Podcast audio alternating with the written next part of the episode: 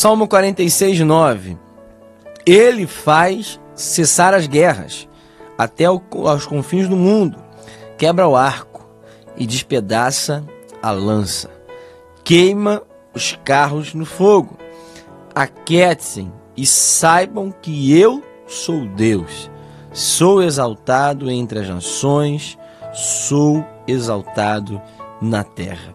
Irmãos, vivemos um tempo de incerteza, vivemos um tempo onde o cenário nos faz refletir, nos faz pensar em tudo que tem acontecido nos, no último ano, podemos dizer, para cá nós estamos ainda, né? Nós falamos aqui é, muitas vezes, mas é importante a gente entender que a gente ainda está em um cenário de pandemia, em um cenário onde uma doença, um vírus tem assolado a humanidade, tem trazido é, muitas mortes, muitas perdas, pessoas enfermas, pessoas acamadas.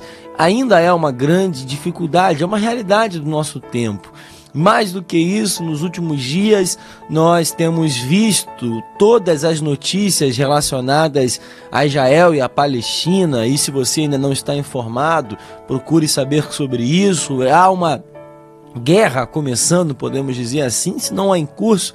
Nesse dia que já falo aqui, mais de 100 pessoas já morreram nesses confrontos entre o Estado de Israel e a Palestina, os países, né, na verdade, os grupos terroristas ali que estão confrontando o Estado de Israel, já jogaram mais de mil mísseis que foram é, neutralizados pela pelo poder antiaéreo de Israel. Você sabe do que está acontecendo. É um cenário de guerra.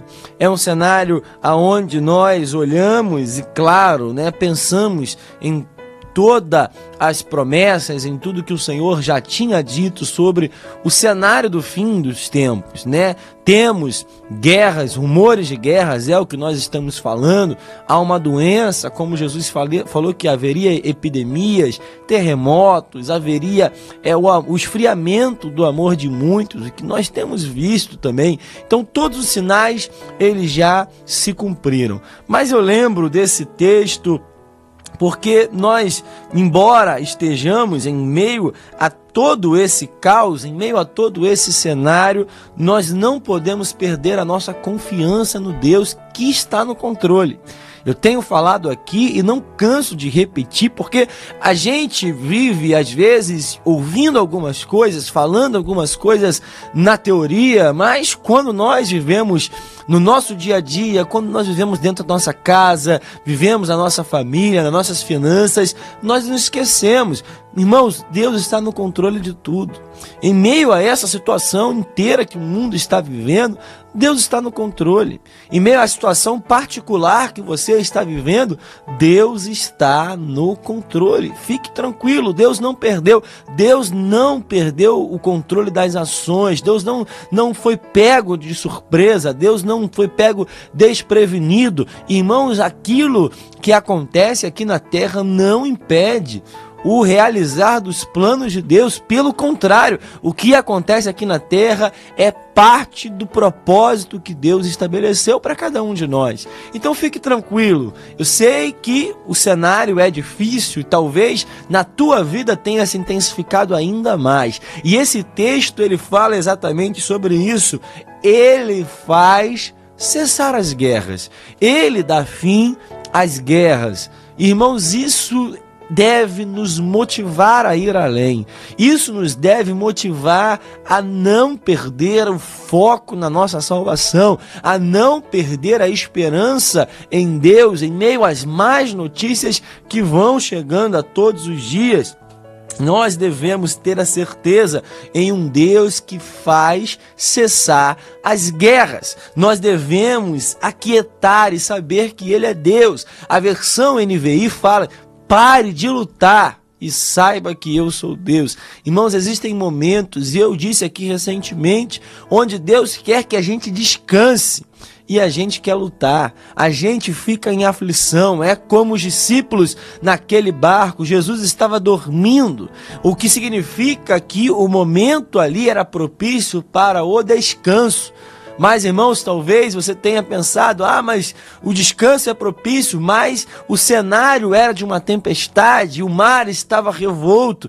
Mas aquele que estava naquele barco era maior que a tempestade, eles poderiam estar tranquilos, mas não ficaram, porque eles ficaram assustados com o cenário, assustados com aquele que com aquilo que estavam estava sendo submetidos, mas aquele que estava com eles era maior. Irmãos, aquele que está com você é maior que a tempestade. Aquele que está com você é maior que a doença. Aquele que está com você é maior que qualquer crise. Então fique tranquilo. Lembramos do texto de segundo livro de Crônicas, capítulo 20. A notícia ruim chega para Josafá e para Judá.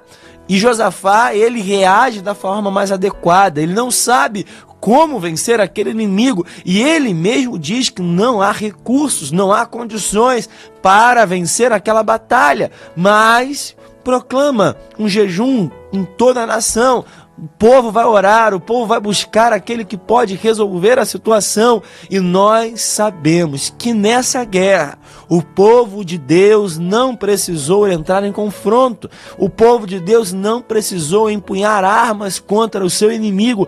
Pelo contrário, a única arma que eles utilizaram foi a adoração que saiu das suas vozes. Eles adoraram ao Senhor, enquanto eles adoravam, o Senhor fez com que os inimigos fossem desbaratados. Irmãos, em meio ao cenário que nós estamos enfrentando, é tempo de nós primeiro reagirmos corretamente, clamarmos mais ao Senhor, é momento de nós orarmos com mais intensidade, é tempo de nós orarmos ao Senhor com mais constância e adorar a Ele, adorar ao Senhor, porque é Ele que faz cessar as guerras, é Ele que faz com que o cenário caótico seja mudado.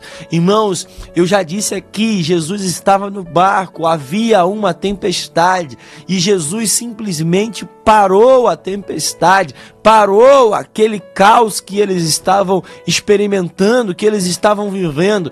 Ele faz cessar as guerras no cenário que nós estamos inseridos. Irmãos, pergunto a todos nós: qual é o cenário que nós estamos vendo?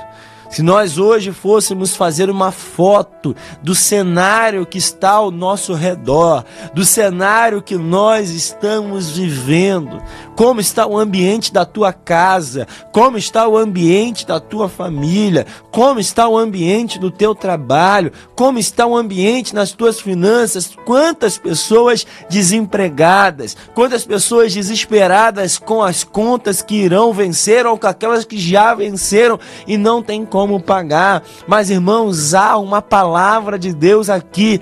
Ele faz cessar as guerras, ele interrompe o caos em meio ao cenário. Basta uma palavra do teu Deus para que todo caos